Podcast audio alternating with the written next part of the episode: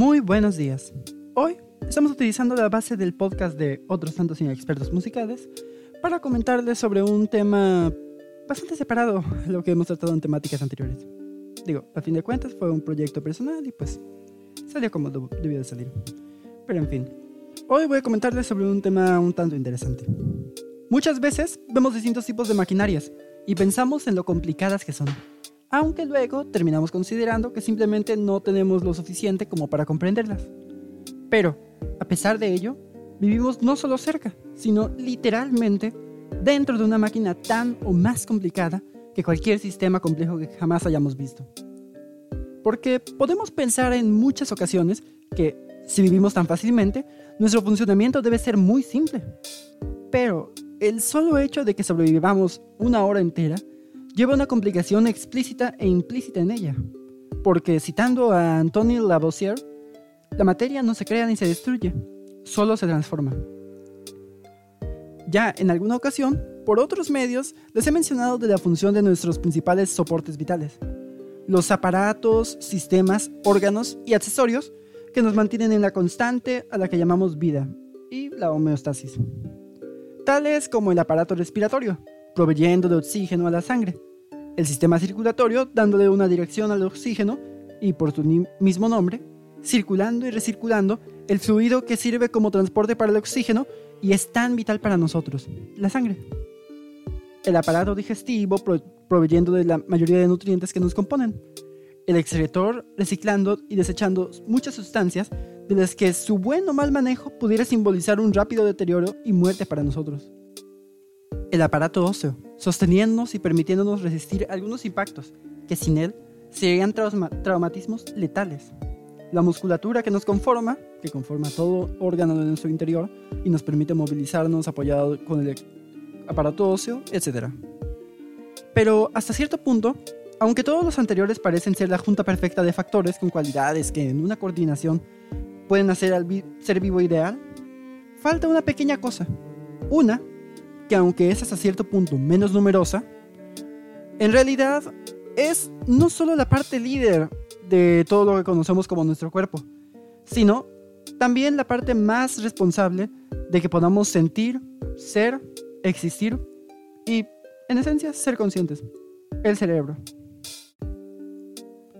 Y pues, ¿saben? Les podría decir una cosa.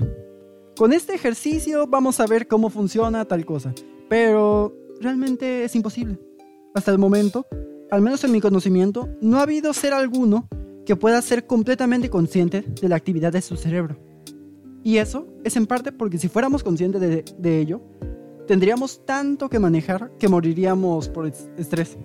Y digo, la especie humana es una que por cómo puede ser consciente de sí misma, llega frecuentemente a contemplar y en muchas ocasiones consumar el suicidio.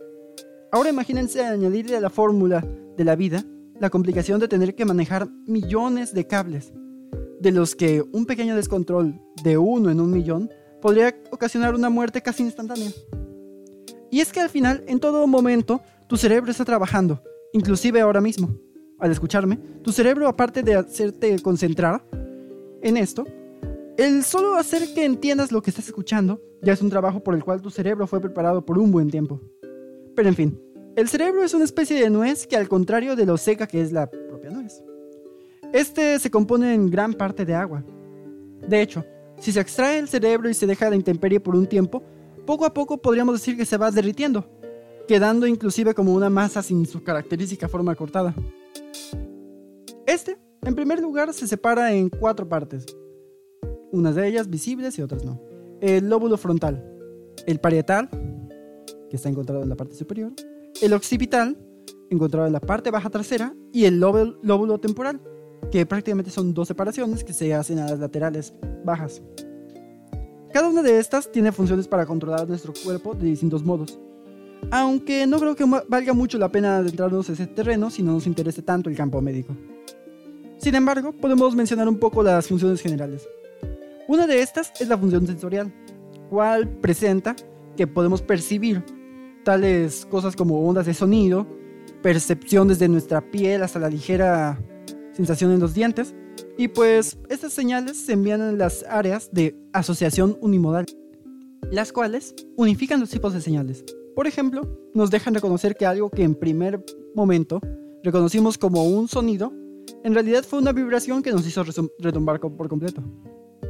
Y luego tenemos las llamadas áreas de asociación motora y primaria, las que nos permiten movilizarnos desde un brazo entero hasta pequeñas partes de músculos. Y pues claro, entendiendo las partes del cerebro y cómo actúan, podemos pensar hasta cierto punto, si tiene todo eso, ¿por qué no puedo sentir mi estómago y detenerlo? Y pues esto se responde en cierto punto con dos cosas. Una es que antes mencionaba que, el exceso de estrés, por concentrarse en siquiera vivir y lo actuara, y luego está el que cómo se forman los músculos. Hay muchos de los que no tenemos control en lo absoluto, solo la sensación si hay algún problema. Y digo, realmente gran parte de nuestro sistema actúa de forma involuntaria, y hasta cierto punto en el plano al que podemos reconocer como el subconsciente. El plano de nuestra mente donde técnicamente tenemos el acceso, pero de que somos casi completamente incapaces de acceder sin ningún apoyo, entrenamiento o simplemente no podremos. Pero pues, este llega a guardar toda la información que pasa por nosotros. Pequeños datos, fechas, imágenes, sensaciones, cosas que no sabíamos que sabíamos. Podríamos llamarle el baúl de las cartas perdidas, porque dentro de él hay tantas cosas banales que jamás necesitaremos. Hasta algunas cosas que nos aquejan, que nos desarrollan traumas y nos forman como nosotros, con nuestros patrones, nuestras, ideas, nuestra personalidad. Y digo, parte de ello es la forma en que tenemos el acceso parcial a esto.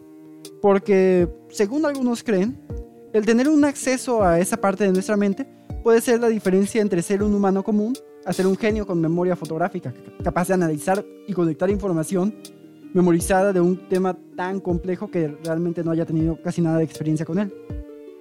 Pero pues, siempre se debe buscar cómo librar de un sobrecalentamiento, y pues por ello estamos privados hasta cierto punto del control entero de nuestro subconsciente.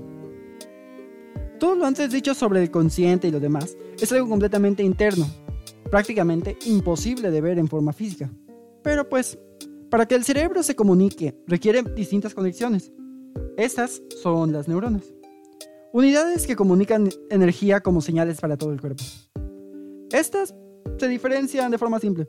Conectoras, las llamadas interneuronas, sensitivas o aferentes, que reciben señales de todos los sentidos y pues los dirigen a la médula espinal.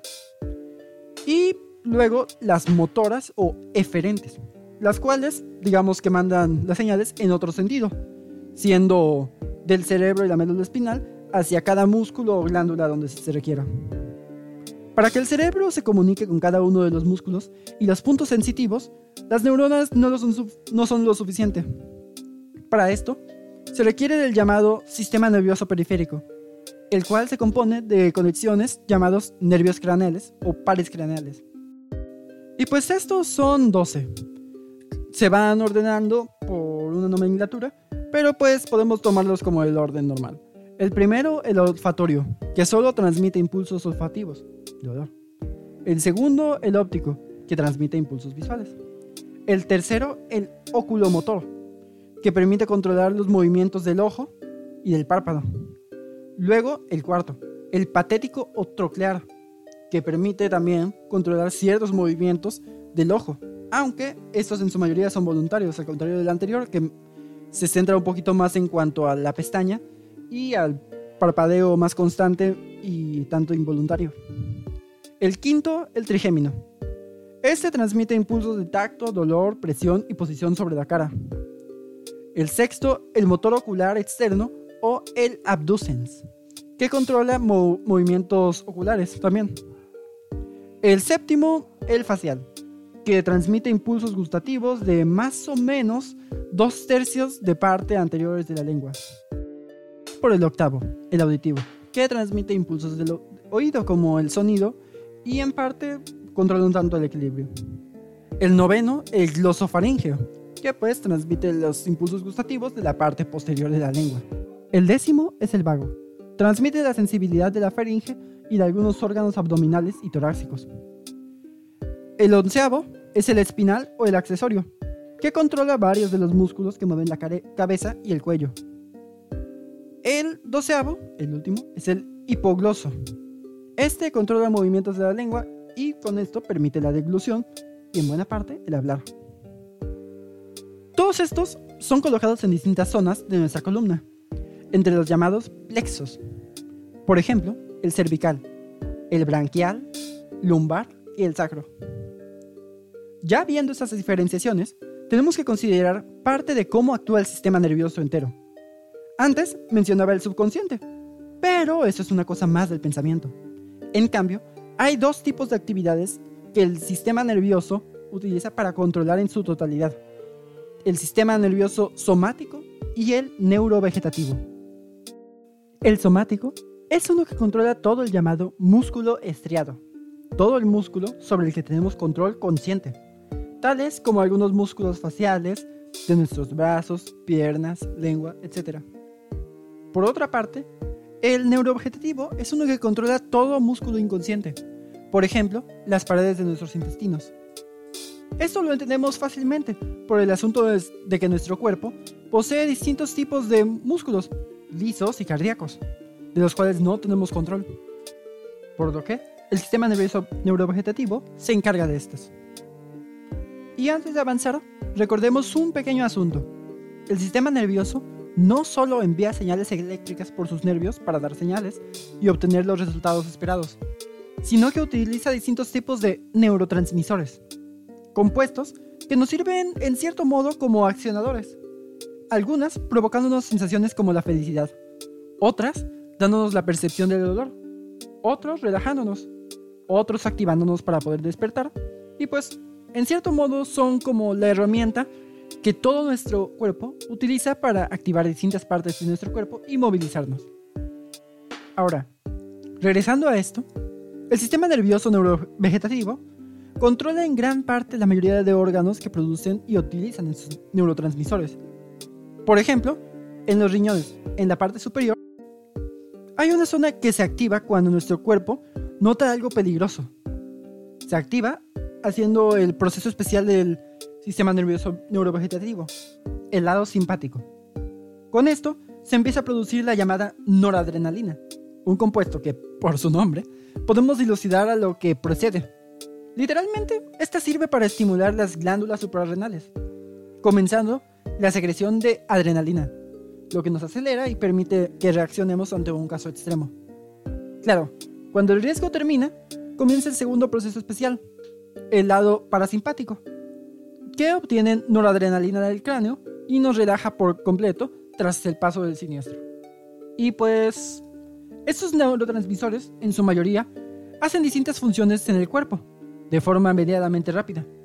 Pero en general sabemos que los procesos que más nos cambian son los que se llevan con el tiempo. Y por lo mismo deben existir algo similar a los neurotransmisores, pero que actúe con más tiempo. Y estas son las hormonas. Y pues a esas las encasillamos en el llamado sistema endocrino. Una serie de órganos y partes en las que se producen hormonas, que mientras algunas nos hacen crecer, otras definen los rasgos según nuestro género de nacimiento. En el cráneo tenemos el hipotálamo y la glándula hipófisis, donde se producen compuestos de tróficos para la regulación de temperatura, ciclo del sueño, placer, felicidad y la conducta sexual etc. Luego, en el cuello, tenemos la glándula tiroides, la que modifica el crecimiento de los huesos y del control del metabolismo, incluido el del calcio. Y pues, esta glándula también tiene las llamadas paratiroides, unas cuatro glándulas más pequeñas encontradas en la parte frontal de esta, que generan también su hormona, aunque una más específica, la hormona paratiroidea que controla la acumulación de calcio y de fósforo en la sangre. De aquí están las glándulas suprarrenales. Es un tanto curioso que estas, que están divididas en médula y corteza, son controladas en gran parte por la parte craneal del sistema endocrino. Estas mantienen el control de los electrolitos en la sangre, apoyan a las acciones especiales del sistema nervioso periférico, que antes mencionaba, y estimulan el aparato sexual masculino principalmente. Y luego tenemos un órgano muy subestimado. Este es el páncreas. Y pues, ¿saben? Las personas con diabetes no sufren tanto por nada. El control de los recursos del cuerpo es importante. Entonces, ¿por qué creen que se les regula tanto la ingesta de azúcares? Simple, porque el azúcar es una de las cosas más complicadas de deshacer para nuestro cuerpo. Por esto, el páncreas posee una parte que es realmente muy pequeña. Creo que solo de un 1% del tamaño total, que controla, en caso de exceso o falta, el azúcar, la glucosa, que se encuentra en nuestra sangre. Esos dos son la insulina y el glucagón, unas sustancias que disminuyen o aumentan respectivamente el uso o síntesis de la glucosa, de modo que la sangre tenga una concentración segura. Ya luego de esto, tenemos dos tipos de órganos, de los que, aunque técnicamente tenemos ambos, solo podemos poseer uno. Digo, suena muy contradictorio o extraño, pero en sí esto es porque los principales encargados de estos son los caracteres sexuales, las gónadas, reproductoras de gametos, los testículos u ovarios. Y pues digo que técnicamente tenemos ambos, porque cuando nos desarrollamos como fetos, estos huevos son indiferenciados, van tomando su función tras un tiempo. Algo así como de las glándulas mamarias, las cuales, si en su momento reciben el estímulo de la prolactina, crecen y producen leche, mientras que si no, se quedan inactivas por el resto de tu vida, en caso de hombres generalmente. Pero en fin, en caso de hombres, los testículos generan la testosterona, hormona encargada del aumento de vello corporal, engrosamiento de cuerdas vocales, generadora de rasgos masculinos y otros más. Mientras que en las mujeres, los ovarios generan estrógenos, los cuales dan los cambios femeninos, como aumentos de mamas, redistribución de grasa, formación de caderas, etc. Y aunque suena así de simple como hombre tiene esto y mujer esto, tanto los ovarios generan algo de testosterona como los testículos estrógenos sin embargo en menores cantidades, de modo que nuestros rasgos son mucho más marcados. Y pues, hablando de las gónadas, podríamos empezar a ver un poco cómo funcionan nuestros aparatos reproductores. En general, ya conocemos que el gameto de uno y el de otro se unen en el útero, juntando los cromosomas, y se da la combinación donde terminamos siendo XX o XY, de la cual el X es el femenino y el Y es el masculino.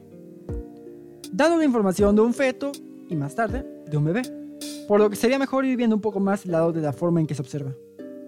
Primero, comencemos con el aparato femenino, desde afuera para adentro. En el primer lugar, tenemos la entrada, la vulva, la parte visible de este aparato. Esta posee unos labios que se dividen en dos pliegues, menores y mayores. La zona superior, llamada zona de Venus o la pubis, y en la unión superior de los pliegues de los labios se encuentra el llamado clítoris, que es una pequeña pieza que sirve prácticamente solo para el lado del placer sexual. Y curiosamente por su tejido, este puede llegar incluso a erectarse, como es el equivalente del pene prácticamente. Tiene hasta más conexiones nerviosas de las que el falo posee, aunque esto probablemente sea porque se encuentran muchas más concentradas, puesto que su tamaño es mucho menor normalmente. De la pulva hay dos entradas, la uretra y la vagina, que es a la que nos dirigimos ahora. Este es un conducto que no mide más de 10 centímetros y actúa como conducto principal hacia el útero, donde se da la división de las trompas de falopio que terminan en los ovarios, uno de cada lado. Y pues ahora observemos la composición del aparato masculino. Algunas de las cosas observadas en el femenino, en cierto modo, se ven en el masculino, sin embargo con funciones ligeramente distintas. Pero pues bueno, otra vez viendo desde fuera para adentro, notamos que buena parte de este aparato se encuentra más hacia el exterior. Primero tenemos la parte más conocida, el pene. Esta inicia desde el glande, la zona más estimulable de este, el cual posee una entrada por donde pasan tanto la uretra como el conducto eyaculador. Aunque claro, todo el tubo se considera parte del pene. Luego está lo que vulgarmente llamamos las bolas, aunque estas en realidad son dos partes, tanto el escroto como los testículos. El escroto es una piel que protege el aparato, que curiosamente mantiene la temperatura de los testículos casi exactamente 3 grados por debajo que lo del resto del cuerpo. Y pues, por cómo se forma, genera los dos espacios para los testículos. Y parte de un dato curioso es que lo que dicen de que las bolas se hacen más grandes o más pequeñas es medianamente cierto. Y realmente tiene una función, ya que con cambios de temperatura, la piel del escroto busca mantener la temperatura de los testículos para que funcionen correctamente. Entonces, en caso de frío, se acerca más al cuerpo y en caso de calor se aleja más, expandiéndose o retrayéndose.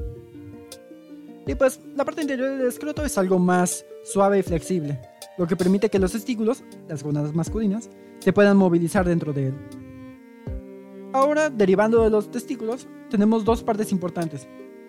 Los túbulos seminíferos, que producen los espermatozoides, al igual que las llamadas células de Leydig, que sirven para producir la testosterona y otras hormonas sexuales. Ya luego de que esos cumplen su función, prosiguen los túbulos rectos, quienes guardan espermatozoides y guían a otros conductos como la red testicular, los conductos eferentes y el epidimio, un punto de 6 centímetros donde los espermatozoides transitan. Suena exagerado, pero los espermatozoides pueden llegar a tardar inclusive 3 semanas en atravesar ese conducto. Y aunque para ese punto digamos que ya están entrenados para entrar en combate, pues como en una típica barraca, esperan aquí hasta que se les dé la orden para salir disparados. De aquí, el conducto deferente toma el esperma y lo transporta por distintas zonas, dando unas pocas vueltas, ya que el conducto entero mide casi exactamente los 45 centímetros. Pero este camino no es solo una vuelta sin sentido, sino que es para dar una pequeña parada en las vesículas seminales, dos glándulas que contienen el semen producido en la próstata, que nutrirá las espermas y permitirá que puedan fluir al entrar al aparato femenino. Y pues ya con esto, el conducto deferente termina tocando el conducto eyaculador y ya el resto es historia. Pues en esencia, este es nuestro aparato. Claro, las hormonas, con lo distintas que son, nos suelen dar algunas sensaciones distintas. Por ejemplo, las femeninas de algún modo hacen que la estimulación sexual llegue a ser más fuerte, mientras que en los hombres aumenta el deseo sexual. Y claro, podemos entender algunos puntos desde el punto más primitivo, por ejemplo, comparando con los leones, que cuando el líder se gana la manada simplemente sirve para fecundar ovarios las hembras y comer. Desgraciadamente las personas, aunque podamos entender cómo funciona una máquina, saber utilizarla y darle el mayor rendimiento, nunca estamos lo suficientemente listos como para una situación inesperada. En este caso me refiero a las llamadas ITS, infecciones de transmisión sexual. Estas enfermedades pueden ser desde muy visibles hasta casi invisibles. Pero desgraciadamente, una vez te da, jamás te liberas de ellas. Los tienes, lo único que tienes es la capacidad de controlarlas, algunas, o de evitar transmitirlas a otros. Digo, por ejemplo, ¿recuerdan en los 80s cuando se creía que había una enfermedad que le llamaban el cáncer gay? Pues ese es el excelente ejemplo de cómo el uso de la homofobia, y pues los religiosos extremistas que dicen que no existe nada de la ciencia, hizo que una pequeña epidemia pasara a ser algo tan grande que realmente podría apostarle que tanto ustedes como yo conocemos al menos a una persona con VIH. Y digo, todos sabemos que la espada invisible es la más letal, pero aún sabiendo eso, olvidamos el sentido de la frase.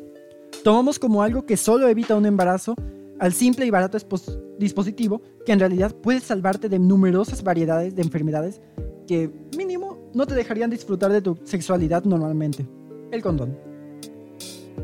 Pero en fin, aunque todos digamos que la sexualidad es algo privado, tenemos que recordar que, aunque en gran parte eso tanto como gustos y preferencias pueden ser tan privadas como uno quiera, la información de formas de uso, las funciones y aplicaciones perceptibles y los distintos peligros que acechan a nuestra sexualidad porque generalmente no importa de qué gustes probar o dejar entrar. Hay muchas enfermedades que con un pequeño descuido fácilmente entran en ti y se quedan contigo para siempre.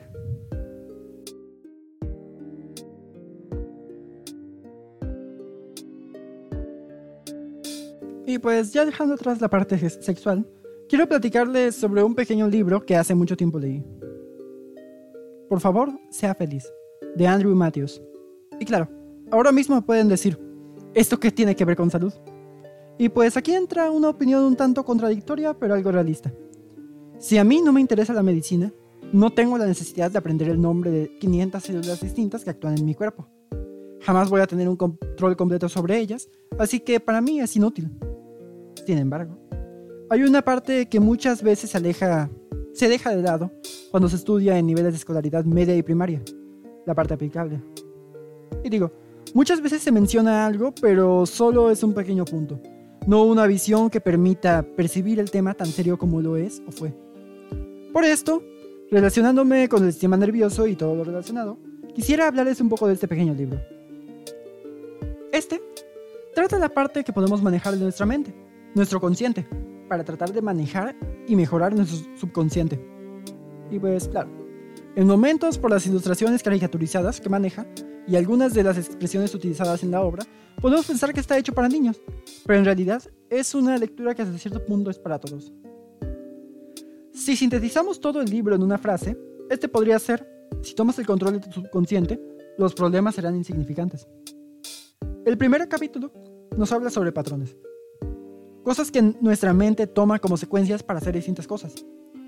Que no solo aplica en formas de comer o formas de caminar, aplica inclusive en cómo utilizamos el tiempo, cómo tomamos y sentimos las cosas, el nivel en que nos victimizamos ante cualquier situación o cómo nos desarreglamos inclusive para perder el tiempo, etc. Este también habla sobre la perspectiva que nosotros tenemos sobre nosotros mismos y en parte trata de aconsejarnos en cómo podemos hacer para hacernos un bien, aunque con ejemplos más idos hacia el mal camino.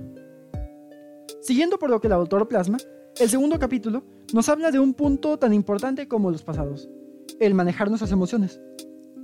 Principalmente desde nuestro lado de aceptación de las cosas, nuestra capacidad de controlar nuestro humor y el humor también de risa, el perdonar y abandonar las utopías de perfección, sino que buscar ser un poco mejor, aunque sea día a día. Luego tratamos una parte de la esencia del capítulo 2, el lado consciente. Miedos y la ya súper conocida ley de atracción. Aunque más nada desde el lado de intenta mantener tus pensamientos positivos. No temas o enfrenta tus miedos. Y el tratar de vivir bajo ideas similares. Al igual de tratar nuestra gratitud, tratando de regular nuestra actitud y con ello nuestra resiliencia. Y claro, como muchos libros de este tipo, debe tener su apartado relacionado a metas, aconsejándonos entender cómo es que las cosas no pueden ser exactamente como queremos, pero sí podemos saber por distintos puntos hacia dónde queremos ir.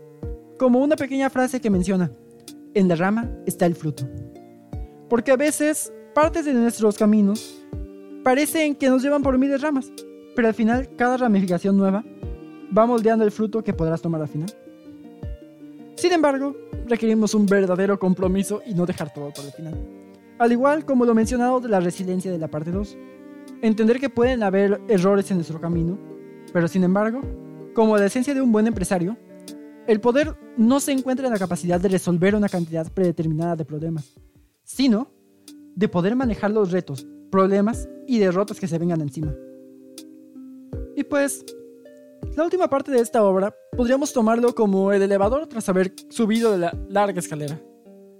Esta nos recibe una frase que podríamos decir que sintetiza todo. La música es el espacio entre las notas. Entender que la vida no se trata de puros retos y objetivos pesados, sino que muchas veces pasamos y pasaremos nuestros días entre tiempos de descansos. Algunos los deberemos tomar por salud, mientras que otros son como un recurso. O se utiliza o se desperdicia. Entre esto, también es recordar que la serenidad es parte de lo que nos abrirá la visión, mientras que el desapego nos permitirá tomar las oportunidades que observemos a la distancia. Todo este libro se lleva de forma bastante relajada, con varios ejemplos al estilo de conversaciones entre distintos personajes creados al azar para el caso en cuestión. Y aunque los temas a grandes rasgos sean simples, yendo a la base y a la aplicación son bastante complicados, vitales y esta obra consigue manejar todos esos temas de un modo más que comprensible. Aunque claro, no todo lo entenderás a las primeras. Porque pues hay cosas que vas a entender tras haber pasado ciertas experiencias en tu vida. Por ejemplo, el caso de mi madre, quien tuvo este libro desde adolescente. Subestimó mucho este libro por su estética, pero cuando pasó alguno de sus peores días, este libro pasó de ser un pequeño cuento infantil a casi una especie de guía espiritual, que aunque simple, contiene enseñanzas de tal peso que hasta el día de hoy le han formado para ser quien es. Y pues en mi caso no he leído tantos libros, pero tengo la certeza de que esta obra es una que podría recomendar para quien sea, a la edad que sea.